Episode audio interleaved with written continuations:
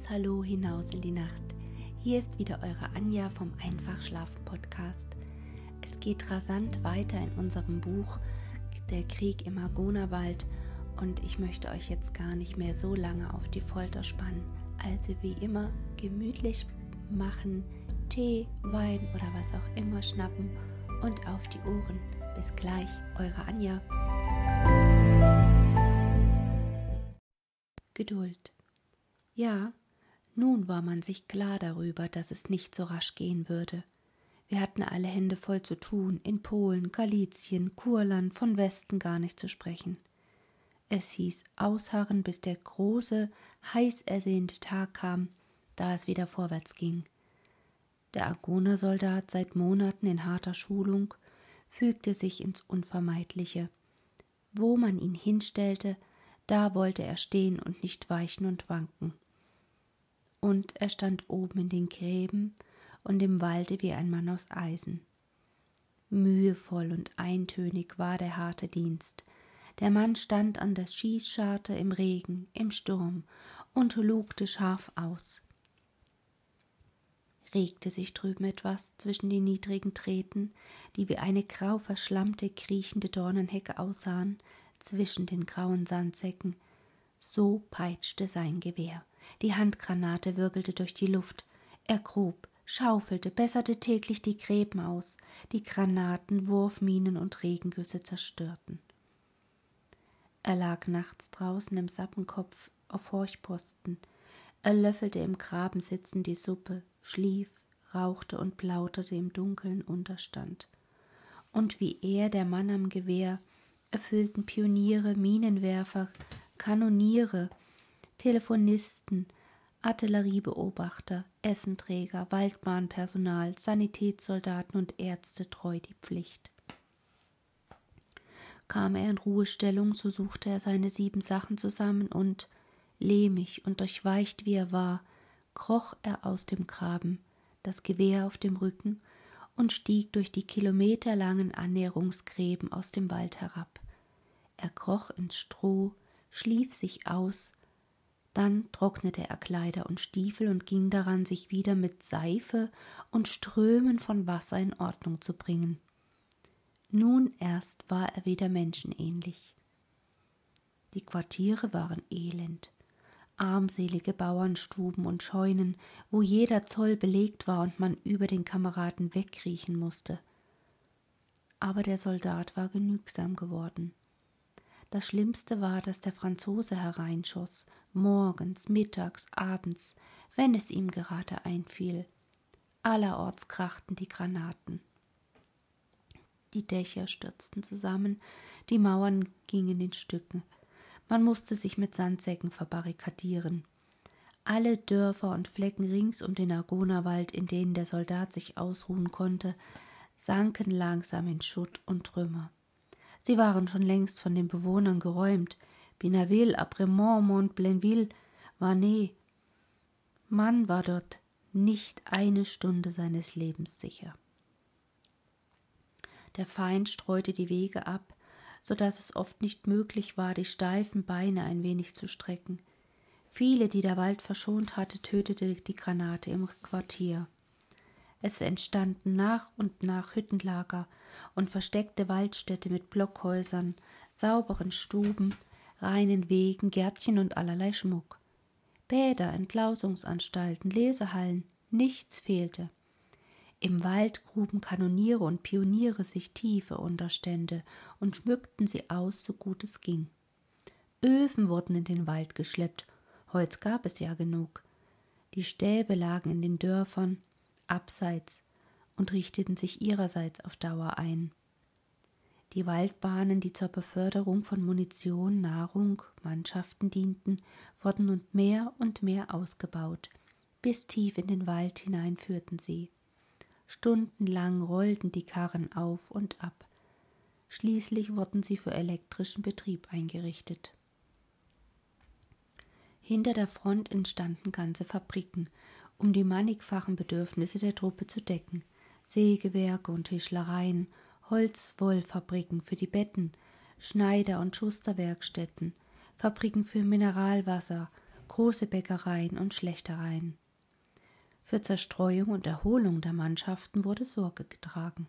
Gesangvereine wurden gegründet, Sport wurde getrieben und schließlich wurden regelrechte Sportfeste abgehalten. Es ist das Verdienst des Kronprinzen, die Bedeutung des Sports für den Stellungskrieg erkannt zu haben.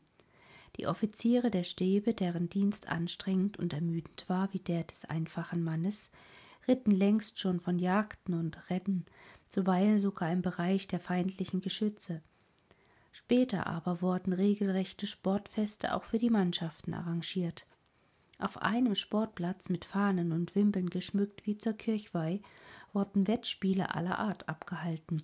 Es wurde gelaufen und gesprungen, Fußballkämpfe zwischen den Mannschaften des Nachbarkorps kamen zum Austrag. Es war der Frieden mitten im Krieg. Die Kämpfer trugen farbige Sportkostüme, schwarz-weiß, blau-weiß, gelb-weiß. Das Auge konnte sich nicht satt daran sehen endlich einmal etwas anderes als das ewige Feldgrau. Die Körper, die steif geworden waren in den engen Gräben, wurden wieder geschmeidig und elastisch. Die Köpfe, die nur an Kampf und Krieg dachten, kamen wieder auf andere Gedanken. Erinnerungen an friedliche Zeiten erwachten, an vergnügte Tage, an fröhliche Gesellschaft. Die Kameradschaftlichkeit zwischen den einzelnen Regimentern und den Nachbarkorps wurde gefestigt man tauschte Erfahrungen aus, und wenn das Sportfest zu Ende war, so hatten sie alle einen Tag des Friedens erlebt, von dem sie wieder lange zehren konnte. Welche Wohltat. Drinnen im Walde aber geht der Kampf ohne Pause weiter. Langsam schleichen die Tage und die Nächte. Regen, Schnee, Sturm, Sonnenschein. Die Gewehre knallen, die Handgranaten krachen, in den Nächten knurren und schlagen die Geschütze. Es wetterleuchtet über der Höhe von Beaujeu. Feuergaben schlagen aus den zerschossenen dunklen Dörfern. Es blitzt im schwarzen Walde. Dicke Feuerbalken fahren aus dem nächtlichen Waldgebirge. Über die Kuppen oben bei den Gräben steigen die Leuchtkugeln. Wie drohende, bleiche Monde schweben sie in der Nacht und ringsum ist alles kreideweiß erhellt. Tausende von Augen spähen nach dem Feind.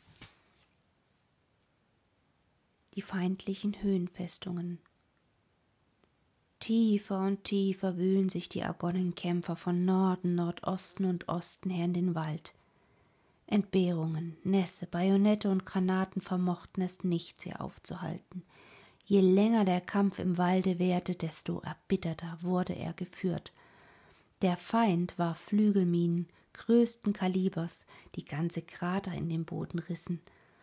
Der Minenstollenkrieg, der Krieg unter der Erde, nahm immer grauenhaftere und schrecklichere Formen an. Um das Waldgebirge wurde gerungen wie um eine Festung, die Sieg oder Niederlage bedeutet. Mehr und mehr Truppen warf der Feind in den Wald. Die Argonnen sind die Hölle, schrieb ein französischer Offizier in sein Tagebuch. Im Dezember schon hatten wir erwähnt, die Regimenter, die von Osten her den Feind anpackten, aus der Richtung Apremont, das tief eingeschnittene Schambachtal erreicht, die vom Norden, vom Benaville vordrückenden Truppen, württembergische Regimenter, hatten am 29. Januar in glänzendem Sturm drei hintereinander liegende Stellungen südlich des Morotals überrannt. Als die Tage länger wurden und der Wald wieder zu grünen begann, waren die Argonner-Truppen unter blutigen, ununterbrochenen Kämpfen bis vor die Hauptstellungen gelangt, die der Feind auf den Waldkuppen errichtet hatte. Es waren Festungen aus einem Labyrinth von Gängen und Laufgräben, zwei Meter tief in die Erde geschnitten, aus Mauern von Sandsäcken, Barrikaden von Balken und Steinen, Barren von Draht verhauen, aus tiefliegenden Unterständen, die ganze Züge und halbe Bataillone aufnehmen konnten. In diese Erdwerke waren als besonders starke Forts unterirdische Blockhäuser aus Balken, Eisenträgern und Sandsäcken eingebaut, die nur mit dem flachen Dach aus dem Boden hervorragten. Tausendfältig drohte der Tod aus diesen Werken. Sie schienen uneinnehmbar. Diese Festungen lagen auf einem Höhenrücken des Bois de la Curie, der sich bogenförmig in unsere Stellungen vorschob. Sie begannen an der Straße Binaville wie in Le Château mit dem starken Werk La Baudère. Daran schlossen sich die Werke Central, Limidier, Bagatelle. Man musste diesen Labyrinthen Namen geben, um sie überhaupt zurechtfinden zu können. Dann kamen die Werke auf der Kuppe, Eselnase. Die Eselnase fällt steil ab in die Schlucht des Chambachtal. Auf der anderen Seite der Talschlucht erhob sich das Werk Storchennest. Die Franzosen nannten es Enfant perdu. Und daran stießen die Werke Rhein, Babenhöhe und Marie-Therese. Über eine Länge von fünf Kilometern erstreckte sich die Festungsreihe des Feindes. Wie eine höllische Schanze lag sie oben auf den Kuppen, und wir waren unten. Die Beobachtungsmöglichkeiten des Feindes waren glänzend, die unsrigen herzlich gering. Gelang es, die Festung zu nehmen, so genossen wir alle Vorteile der Höhen, und der Feind wurde ins Tal der Bisme hinuntergedrängt. Das Unternehmen war schwierig, ungeheuer, übermenschlich. Aber ohne Zögern gingen die Argonnenleute ans Werk. Vorerst allerdings galt es sich in alter Weise bis auf Sturmnähe an die Höhenschanzen Schritt für Schritt heranzuarbeiten. Es dauerte Wochen, Monate. Ohne Pause peitschten die Gewehre und hämmerten die Maschinengewehre. Der Wald verschwand gänzlich, das Unterholz, Gebüsche, Kräuter und Gras, alles, was grünte, verschwand, und die nackte Erde, der Lehm kam zum Vorschein. Die Waldkuppen waren gänzlich kahl.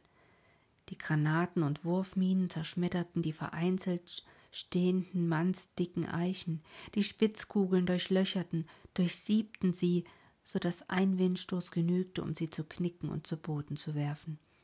Sappen wurden vorgetrieben, ganz wie früher, und unter der Erde tief unten wühlten die Pioniere in den Minenstollen. Der Krieg über der Erde genügte nicht mehr. Gewehrkugeln, Granaten, Handgranaten und Wurfminen, all das war nicht genug. Man kroch in die Erde hinein, um den Feind von unten zu packen, da es von oben nicht genügte. Kilometerlang ziehen sich die Minenstollen unter der Erde durch Lehm und Gestein ein Labyrinth von Galerien und Gängen, ganz wie die Gräben oben. Zuerst waren es tiefe Löcher, Brunnen, Schächte, ganze Stockwerke tief, Leitern aus Knüppeln und Stricken führten hinab, und dann ging es vorwärts unter den Gräben und trat verhauen hindurch. Von da aus ging es nach rechts und nach links, die Stollen, die von den verschiedenen Schächten ausstrahlten, wuchsen mit jedem Tag. Durch Galerien und Korridore wurden sie in mühsamer Arbeit verbunden, bis in der Dunkelheit da unten ein Labyrinth von Gängen entstand, ein richtiges Bergwerk. Tag und Nacht, in vielen Wochen und Monaten fraßen Spitzhacken, Spaten und Druckluftbohrer sich näher an den Feind. Schwer und hart ist die Arbeit des Pioniers. Es ist eine Arbeit, die niemand kennt und niemand sieht. Sie kostet Schweiß, Überlegung und Mut. Acht Stunden lang schleppt der Pionier ununterbrochen Erde und Gestein durch die düsteren Stollen. Oben im Licht der Sonne schüttet er die Erde aus, aber mit größter Vorsicht muss es geschehen, denn sobald er, der Feind, beobachtet, dass neue Erdwälle entstehen, wirft er augenblicklich Minen und Granaten herüber. Mit Kompass und Messband wird hier unten gearbeitet. Es handelt sich um geringste Winkel, Gefälle und Steigungen, um Meter und halbe Meter, Züge mit Grubenhölzern rollen in den Wald. Die Pioniere schleppen Tag und Nacht Holz und Balken durch die Stollen, um sie kunstgerecht auszubauen und abzustützen. Aber wie steht es? baut auch er der Pionier lauscht drunten im dunklen Stollen. Der Pionier lugt aus, ob nicht drüben bei ihm auffallend viel Erde aufgeworfen wird. Es regnet in Strömen tagelang und der Pionier horcht. Ja, seine Pumpen spielen. Er hat Wasser in die Stollen bekommen. Natürlich baut auch er, der Franzose, erst Meister in diesen Dingen. Mit List und größter Vorsicht wird der Krieg unter der Erde geführt. Eines Tages, in einer Stunde der Nacht, während draußen die Gewehre knallen und die Leuchtkugeln alles taghell beleuchten, in einer glücklichen Minute hört man ihn schaben und scharren. Ihn, der von drüben herübergekommen ist, in den Wochen, in den Monaten und der wie wir versucht, den Feind von unten zu packen, weil es von oben nicht genügt. Der Pionier, der ein ganzer Kerl ist und seine Sache versteht, weiß genau, was zu tun ist. Mit seinen feinen Ohren horcht er und sagt sich, sind sechs Meter. Jetzt sind es vier Meter. Ist er rechts, links, oben, unten? Seine Ohren hören. Der Offizier liegt in seinem Unterstand auf der Pritsche und schläft. Da tutet das Telefon. Er ist auf vier Meter herangekommen, er ist über uns. Nun heißt es handeln. Man muss wühlen und schaben, damit er drüben nicht merkt, dass man ihm auf die Spur gekommen ist. Es ist ja wahrscheinlich, dass auch er es gehört hat mit seinen feinen Ohren, der große Augenblick ist gekommen. Es handelt sich um Minuten, die Sprengladung wird herbeigeschafft. Sandsäcke, ganze Berge von Sandsäcken werden durch den Brunnenschacht hinunter in den Stollen geschleppt. Die Pioniere wimmeln wie Ratten in der Dunkelheit. Aber vorn, wo die Sprengung beabsichtigt ist, arbeiten die Leute weiter. Sie markieren die Arbeit und müssen es außerordentlich geschickt anstellen. Wollen sie sich nicht verraten. Die Art des Schlagens und Scharrens, obwohl nur vollgetäuscht, darf sich um nichts von der wirklichen Arbeit unterscheiden. Denn er drüben in seinem Stollen ist listig wie ein Fuchs und wird fünf Minuten früher sprengen, wenn er die Gefahr bemerkt. Dann lebt wohl, Pioniere, Offizier und Mann. Peinlich genau werden die Kisten mit der Sprengladung aufgebaut, mit Sprengkapseln versehen, aber währenddessen wird ohne Pause das Wühlen und Graben fortgesetzt, und er, der die Sache macht, muss ein Künstler sein, soll das Werk gelingen. Rasch, rasch! Die Pioniere hocken im düsteren, düsteren Stollen. Die Sandsäcke wandern in fieberhafter Hast von Arm zu Arm. Die Sprengladung muss eingebaut und ein meterdicker fester Wall davor gerammt werden sonst würde die Ladung unsere Stollen zerreißen und nicht hochgehen. Die Säcke wandern rascher und rascher und der Schweiß stürzt in Strömen über das Gesicht der Pioniere. Mann für Mann gibt sein letztes her. Der Vorderste, der die Mauer baut, arbeitet wie ein Besessener. Stark und geschickt muss er sein. Rasch, immer rascher muss es gehen. Zurück! Die Leitungsdrähte werden sorgfältig durchgezogen. Die Pioniere stieben rückwärts rasch, rasch. Und der Offizier, der Offizier der Pioniere sagt zu den Grauen in den Gräben, also jetzt geht's los. Achtung, in drei Minuten wird gesprengt. Die Grauen verschwinden in den Unterständen und ziehen die Köpfe ein. Der Boden wankt. Die Mine fliegt hoch. Sie zerreißt die Erde. Der Boden öffnet sich und Steine und Erde jagen hunderte von Metern hoch. Ein Vulkan speit. Schwarz und grau steht turmhoch die Rauch- und Staubsäule.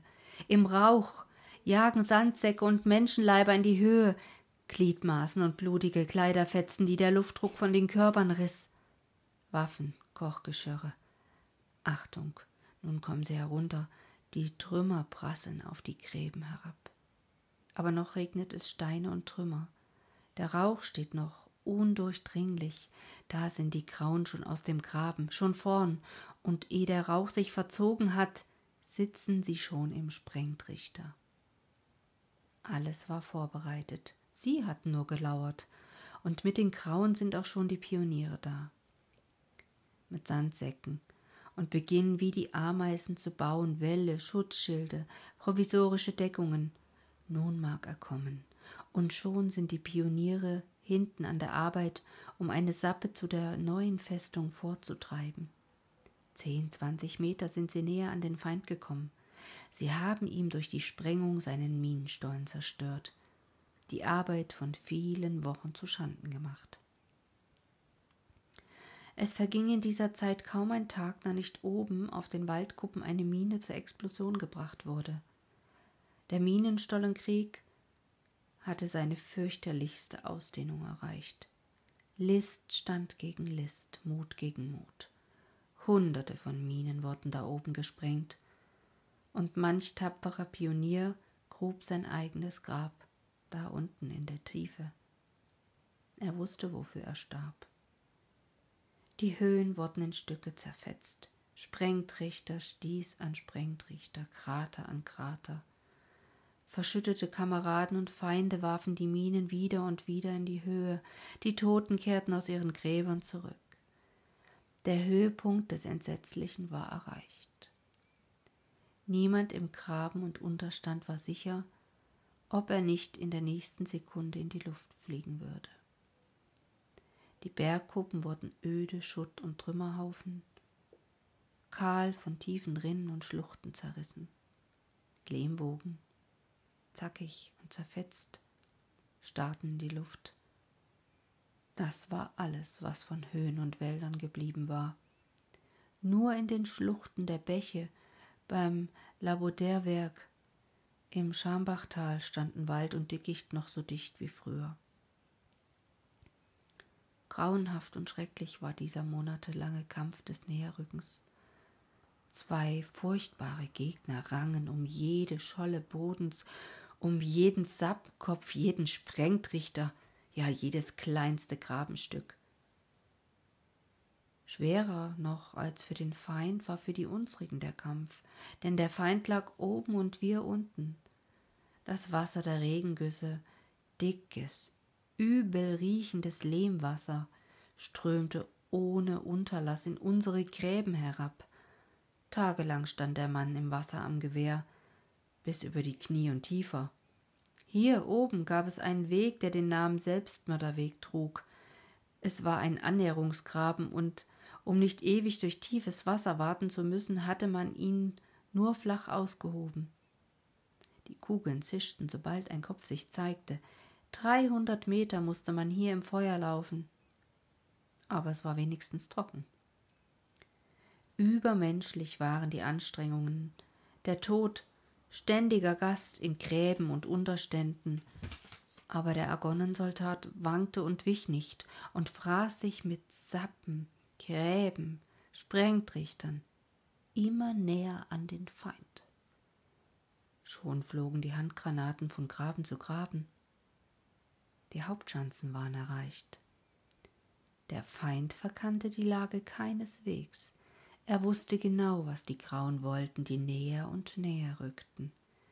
Mehr und mehr Truppen zog er in den Wald. Zuerst lag da seit Januar das 32. französische Armeekorps, das, wie erwähnt, das in den Wintermonaten vernichtete zweite Armeekorps abgelöst hatte. Dann kamen dazu die neu gebildeten Infanteriedivisionen 126 und 128 und schließlich die 150. Infanteriebrigade. Es wurde ernst, er täuschte sich nicht. Mitte Juni hatten sich die unsrigen auf Sturmnähe an die feindlichen Bergschanzen herangearbeitet. Der große Tag war endlich gekommen. Mit dem starken feindlichen Werk Labauder, das am weitesten westlich auf der rechten Flanke lag, sollte es beginnen. War dieses Werk genommen, so sollten die übrigen Bergfestungen überrannt werden. Der Angriff auf La Baudère wurde auf den 20. Juni festgesetzt.